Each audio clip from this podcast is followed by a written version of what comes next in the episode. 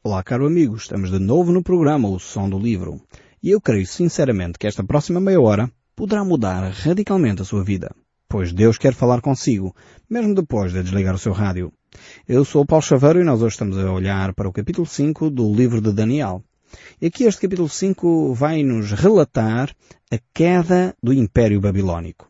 Realmente é um império majestoso, um império que tinha grande poderio, mas ao mesmo tempo é um império que não uh, consolidou aquilo que Deus tinha para ele. Vemos que Nabucodonosor uh, era um rei que chegou a um ponto da sua vida em que reconheceu a grandeza de Deus. Depois esqueceu-se dessa grandeza e sofreu na pele, no fundo, o facto de ter desprezado a Deus. E a Bíblia mostra claramente que aqueles que são filhos de Deus, que experimentaram a bênção de Deus e se afastam dos seus caminhos, muitas vezes sofrem. Sofrem por causa das suas próprias opções. A Bíblia tem uma história, a história do filho pródigo, que nos mostra exatamente isso. Que aquele filho desprezou todas as bênçãos que o pai tinha para ele, estragou a herança e caiu realmente no pior que alguma vez o ser humano podia experimentar. E só nessa miséria, no fundo do poço, como alguns grupos usam esta expressão, é uma expressão que nos ajuda a entender que muitas vezes não temos saída. Estamos no fundo do poço. Nessa altura ele lembrou-se que em casa do seu pai pelo menos ele tinha comer e tinha condições de, de sobrevivência diferentes. E aí arrependeu-se do seu pecado, voltou e foi, foi um, de novo reagrupado à família. Deus tem como propósito ajudar-nos a crescer. E quando alguns filhos de Deus se afastam dos caminhos de Deus, muitas vezes sofrem. Sofrem por causa das suas opções, por causa da sua rebeldia, por causa do seu orgulho. E Deus de uma forma mansa, de uma forma tranquila, quer trazê-los de volta para um canto e um lugar seguro. Se é este o seu caso, que você já talvez teve um relacionamento com Deus, experimentou a bênção de poder desfrutar da comunhão com Deus e agora está afastado, talvez por pecado, talvez por orgulho, talvez por teimosia ou egoísmo, é a altura se calhar de dizer eu peço perdão a Deus, eu quero voltar à casa do Pai, eu quero voltar a esse lugar seguro, esse lugar onde eu posso ter conforto, onde eu posso uh, respirar de alívio. Então a Babilónia tinha tudo para poder continuar a ser um grande império, mas na realidade Nabucodonosor não passou esta verdade para a sua descendência. E vamos encontrar aqui um descendente, Belsazar. Belsazar, rei da Babilónia, eh, mas na realidade é, é um, um, rei de segunda linha, podemos dizer assim. Uh, e vamos tentar entender quem é este rei Belshazzar mais para a frente. Nós vamos encontrar neste capítulo 5 algumas secções que podíamos dividir uh, para compreendermos melhor este texto, os primeiros quatro versos. Vamos ver esta grande festa que Belshazzar uh, promove. Uma festa onde ele de alguma forma vai desrespeitar e desonrar aquilo que era os utensílios da casa de Deus. Como consequência disso, mais uma vez, Deus aparece, escreve então numa parede com um dedo a, a sentença a, que foi decretada sobre a Babilónia. Depois temos aqui do verso 8 até ao 12, do capítulo 5 ainda, onde os sábios não conseguem entender a escrita, portanto nem a palavra de Deus, e por isso falham na, na interpretação, nem sabem bem o que aquilo quer dizer. Nesse mesmo tempo, Daniel é então convocado à presença do rei para ele mesmo dar a interpretação destes textos.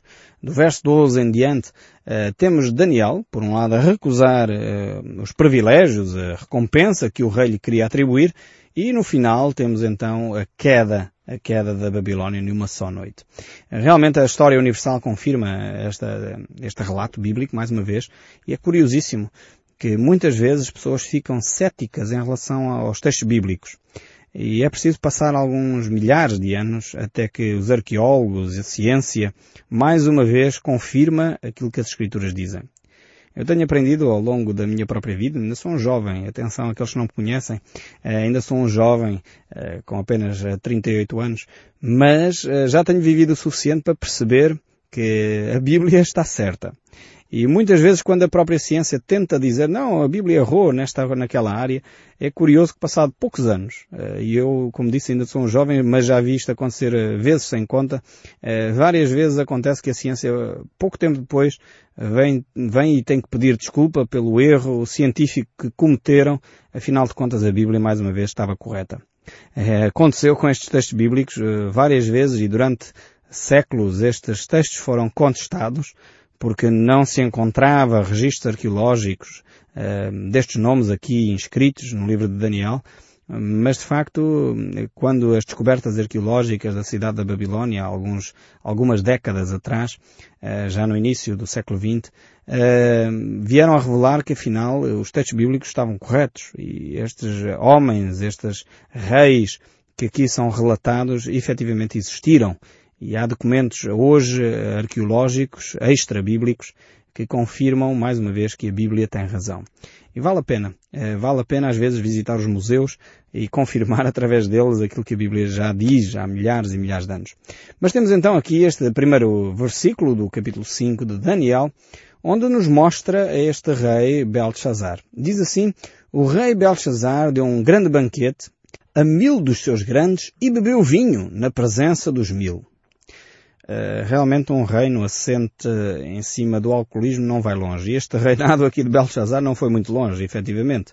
Uh, nós sabemos que uh, o alcoolismo é realmente um problema. E quando este, este problema atinge, inclusive, aqueles que têm responsabilidades de liderança, então muitas vezes põe em causa até a governabilidade de um país. Lembro-me de uma vez ver no noticiário Boris Yeltsin, o ex-presidente russo, de facto completamente alcoolizado num dos seus discursos e é, é, triste ver, é triste ver quando são pessoas comuns, quanto mais líderes uh, de nações uh, terem comportamentos desse género. Realmente aqui Belshazzar, mais uma vez, convida os grandes do seu império e alcooliza-se naquele processo. É uma situação triste verificar eh, este problema. Por um lado, o nosso país é um país que vive e defronta-se com esta realidade diariamente. Uh, cerca de 2 milhões de pessoas estão em convivência uh, direta ou indiretamente com esta realidade. Temos muitos milhares de pessoas que vivem diretamente o problema do alcoolismo e isso cria problemas imensos na sociedade. Muitos acidentes rodoviários são provocados por alcoolismo, muitos acidentes de trabalho, são milhares e milhares de euros de prejuízo, além das vidas que parecem, das disfunções familiares, dos conflitos que isso gera na família, da, da desorganização nos filhos que têm que lidar com pais, homens ou mulheres eh, que têm problemas de alcoolismo, precisávamos de, sem dúvida, medidas muito mais adequadas para travar esse flagelo que destrói a nossa sociedade. Uh, e aqui este governante era o primeiro a dar o exemplo, infelizmente, um mau exemplo. Agora, quem era Belshazzar? Belshazzar um, é eh, um descendente direto de Nabucodonosor. Após a morte de Nabucodonosor, o seu filho, Evel Morodak, uh, sucede-lhe ao trono, isto aproximadamente, só para terem uma ideia, uh, no ano 561 a.C. Mas, no entanto, este, este homem, Evel Merodak, é morto Uh, naquela época, infelizmente, uh, os assassinatos dos governantes era comum, e, e, então é morto e é substituído por um outro homem, pelo marido da filha de Nabucodonosor, isto no ano 559 a.C. Uh, Sucede-lhe então ao trono Nabonido, uh, e este é o último rei conhecido então do Império babilónico. Nabonido então faz ainda uma série de expedições militares por todo o Império e deixa no lugar dele, portanto ele era o rei principal, digamos assim, o primeiro rei da Babilónia, uh, deixa no seu lugar Belshazzar, um dos seus filhos. Uh, e a história, mais uma vez, como eu disse, a história secular relata e reafirma isto que eu acabei de dizer, é fácil de, de confirmarem estes dados. Um, então temos aqui este episódio, é daí que surge então Belshazzar. Ele não é na realidade o rei principal da Babilónia, o rei número um, digamos assim, o rei soberano da Babilónia era Nabonido, eh, mas Belshazzar, para todos os efeitos, príncipe, herdeiro do trono, era ele que estava à frente de, dos destinos da Babilónia neste período. Eh, por um lado, o livro de Jeremias, não sei se estão lembrados ainda quando nós estudámos o livro de Jeremias, ele refere a este aspecto, que a descendência de Nabucodonosor eh, não iria durar para sempre. Isso está escrito no livro de Jeremias, capítulo 27, verso 5 diz, eu fiz a terra, o homem e os animais, até Deus a falar, que estão sobre a face da terra, com o meu grande poder e com o meu braço estendido, e eu os dou a quem for justo. Agora eu entregarei a todas estas terras ao poder de Nabucodonosor, rei da Babilônia, meu servo, e também lhe dei os animais do campo para que o sirvam. Todas as nações servirão a ele e a seu filho e ao filho do seu filho, até que também chegue a vez da sua própria terra, quando muitas nações e grandes reis o fizerem seu escravo. Vejam bem que o próprio Deus já profetiza, uh, algumas décadas antes, que efetivamente uh, uh, o trono de Nabucodonosor, que tinha servido os propósitos de Deus também, e ele próprio chegou a conhecer quem Deus era, como já vimos em programas anteriores, mostra que ele próprio perderá o trono, ou melhor, os seus descendentes perderão o trono, e eles, o grande imperador, os grandes imperadores da Babilónia, serão então escravizados. Aqui temos mais uma profecia bíblica que se cumpre na íntegra. Mais uma vez mostra que a palavra de Deus não falha. Deus quando diz uh, alguma coisa é para se cumprir e ela acontecerá efetivamente. Estamos lembrados que Deus havia dito que Nabucodonosor, através daquele sonho que ele teve inicialmente no capítulo 2, que ele era aquela grande cabeça de ouro, uh, daquela estátua do seu sonho. E isso realmente manifestou eh, Deus a Nabucodonosor. Mostrou que assim seria. E Belshazzar então é este descendente direto uh, de Nabucodonosor, filho de Nabonido, e por isso mesmo ele é o segundo que é o regente, o governador, o rei, o principal da Babilónia. É por isso que também um pouco mais à frente, quando Daniel surge para interpretar esta mão que está a escrever na parede, ele diz que Daniel seria o terceiro no reino. É óbvio que sim, porque ele não era o primeiro, logo ele não poderia dar o segundo lugar a Daniel, mas sim o terceiro, porque Nabonido, o seu pai, era o primeiro rei da Babilónia.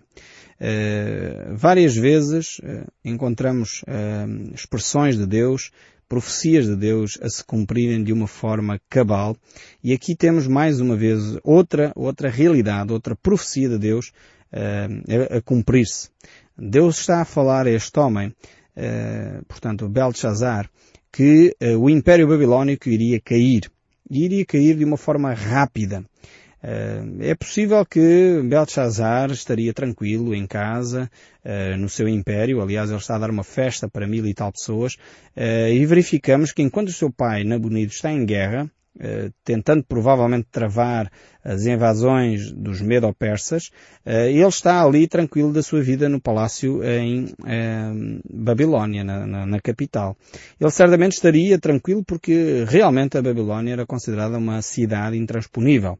Tinha muralhas larguíssimas, e reza a história que de facto as muralhas eram tão largas que até daria para quatro carros andarem, quatro carros, portanto, de cavalos, andarem sobre as muralhas. Tal era a espessura destas muralhas. Eram praticamente intransponíveis. E dizia também, reza a história mais uma vez, que ela era tão bem irrigada, tinha tanto campo e estava tão autossuficiente que tinha alimentação para vários anos de cerco. Portanto, quem vivia dentro da cidade da Babilónia estava perfeitamente tranquilo, pensando que ali, mesmo que, eh, portanto, as forças inimigas viessem e fizessem um cerco à cidade, provavelmente iriam ficar elas primeiro sem uh, alimento do que quem estava dentro da cidade. E mesmo em cenário de guerra, Belshazzar está tranquilo uh, em casa, uh, dentro da cidade da Babilónia, a fazer uma festa. Tal era a tranquilidade com que se vivia mesmo em tempo de guerra. Mas uma coisa Belshazzar estava-se a esquecer. É que, no fundo, aquilo que Nabucodonosor aprendeu que é Deus quem dá os reinos a, aos seus reis e aos seus imperadores, uh, e que tem a ver com vida, tem a ver com maturidade, com caráter, uh, e realmente Belshazzar estava completamente longe daquilo que Nabucodonosor, seu avô, tinha de alguma forma percebido da parte de Deus. E por isso mesmo ele começa a embebedar-se e quando está alcoolizado então começa a fazer vários disparates como normalmente acontece. Quando as pessoas perdem o sentido de, de, de, estarem conscientes, sóbrios, então realmente começam a fazer disparates. E Belshazzar não é a exceção aqui.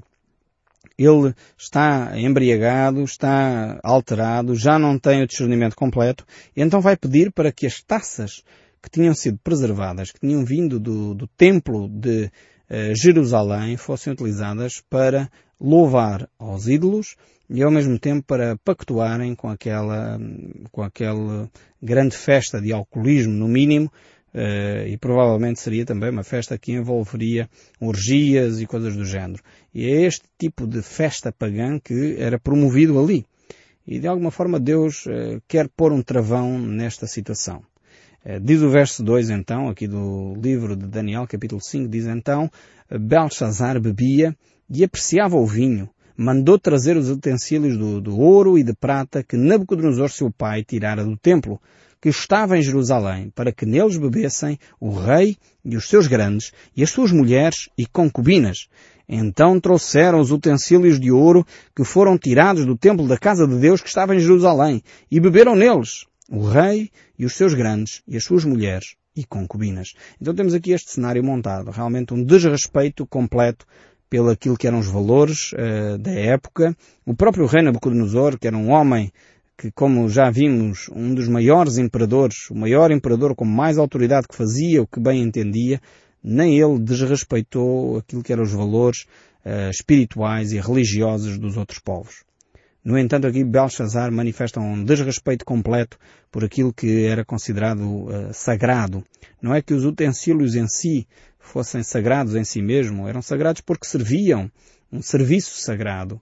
Mas, no entanto, Deus não permite que com as coisas de Deus se brinquem. Aliás, a Bíblia mostra claramente que não devemos usar o nome de Deus em vão. Infelizmente, às vezes as pessoas vão longe demais.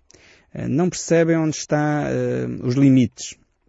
E, na realidade, abusam uh, daquilo que é a misericórdia e a graça de Deus. E chega a um ponto onde Deus diz, basta. Uh, realmente é necessário que cada um de nós comece a perceber e a respeitar aquilo que significa valores cristãos, casa de Deus e, na realidade, aquilo que tem a ver com a nossa vida e a nossa espiritualidade. O verso 4 então prossegue a dizer, E beberam o vinho, e deram louvores aos deuses de ouro, e de prata, e de bronze, e de ferro, e de madeira, e de pedra. Quer dizer, era uma panóplia enorme de deuses, e eles foram adorar tudo o que havia para adorar no fundo misturaram aquilo que era sagrado com pecado, com orgia, com paganismo, com idolatria e o santo e o profano, como se costuma dizer, já não se entendia o que era o quê. E realmente, diante desta situação, Deus diz basta. E infelizmente, muitas vezes, dentro das comunidades cristãs, começa a, a viver-se esta realidade também. Talvez não vamos tão longe como aqui Belshazzar, que na realidade estava a promover eh, orgias, eh, estava a promover eh, bebedeiras, estava a promover aqui idolatria.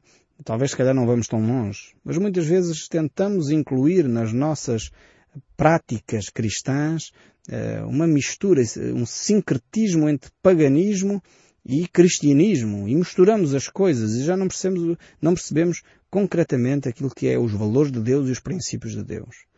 A ideia não é criarmos regras que sejam cegas, tão cegas como os fariseus o fizeram, que tinham as regrinhas todas certas, mas na realidade não entenderam o espírito daquilo que Deus queria. Mas também não é vivermos de uma forma tão desleixada, tão desrespeitosa, que os valores e os princípios de Deus são completamente esquecidos. Temos que ter um equilíbrio entre aquilo que Deus nos dá como orientação e não vivermos de tal forma que vivemos como os fariseus, cheios de regras e de orientações, mas que estão ocas, sem sentido temos que perceber realmente aquilo que é o Espírito de Deus e se nós vivêssemos dentro do Espírito de Deus, então certamente todas as coisas seriam muito diferentes. Então está este o contexto e o verso 5 então diz o seguinte ainda do capítulo 5.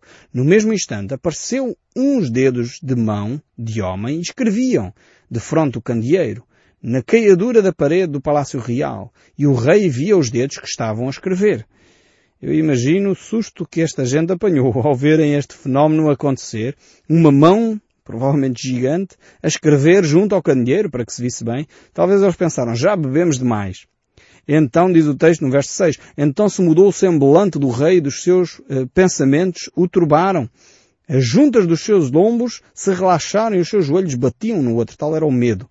E o rei ordenou em alta voz que se introduzissem os encantadores, os caldeus, os feiticeiros.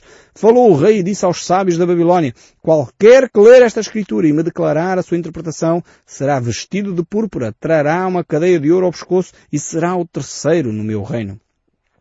Vemos que este homem, realmente confrontado com esta situação, ele fica cheio de medo e quer o esclarecimento urgente uh, desta situação. Então entraram, verso 8, todos os sábios do rei, mas não puderam ler a escritura, nem fazer saber ao rei a sua interpretação. Já é a terceira vez que estes bruxos, estes sábios, estes homens supersticiosos, uh, não têm resposta diante daquilo que Deus quer falar. E continua a ser assim. Quantas pessoas no nosso país vivem atemorizadas, aterrorizadas, uh, com maus olhados, com uh, mesinhas, alguém que fez isto e um trabalhinho aqui, um trabalhinho ali, aterrorizadas com isto. E querem, uh, têm a vida atrapalhada, estão atemorizados com alguma situação, mas em vez de buscarem a Deus, voltam-se, como este homem, para os sábios, para os bruxos, para a superstição, para as feitiçarias, em vez de procurarem em Cristo Jesus a solução para os seus problemas. E por vezes é quando já nada funciona que então buscam assim a Deus. Foi o caso aqui também de Belshazzar. Eh, e com isto ele se perturbou ainda mais. Como ninguém conseguia dar a interpretação, ainda se perturbou mais e mudou-se o semblante e os seus grandes estavam uh, em sobressaltos. Então a rainha mãe, por causa do que havia acontecido ao rei e aos seus grandes, entrou na casa do banquete e disse, Ó oh, rei, vive eternamente. Não se turbe os teus pensamentos, nem se mude o teu semblante. Há no teu reino um homem que tem o espírito dos deuses santos. Nos dias do teu pai se achou nele a inteligência, a sabedoria, com a sabedoria dos deuses do teu pai, o rei Nabucodonosor. Sim, teu pai, o rei, o constituiu chefe dos magos, dos encantadores, dos caldeus e dos feiticeiros. Aqui a Rainha Mãe vem trazer alguma serenidade e aqui quando ela fala o teu pai está uma, uma expressão de honra, ainda que na realidade Nabucodonosor era avô de Belshazzar. E o verso 13 ainda diz, Então Daniel foi introduzido à presença do rei. Falou o rei e disse a Daniel, És tu aquele Daniel dos cativos de Judá que o rei meu pai trouxe de Judá? Tendo ouvido dizer a teu respeito que o Espírito dos deuses está em ti e em ti se acham luz, inteligência e excelente sabedoria. Belshazzar começa agora a perceber que a única solução é ele recorrer a Daniel. E o verso 17 diz, Então respondeu Daniel e disse, na presença do rei, Os teus presentes fiquem contigo, e dá os teus prémios a outrem. Todavia, lerei ao rei a escritura e lhe farei saber a interpretação.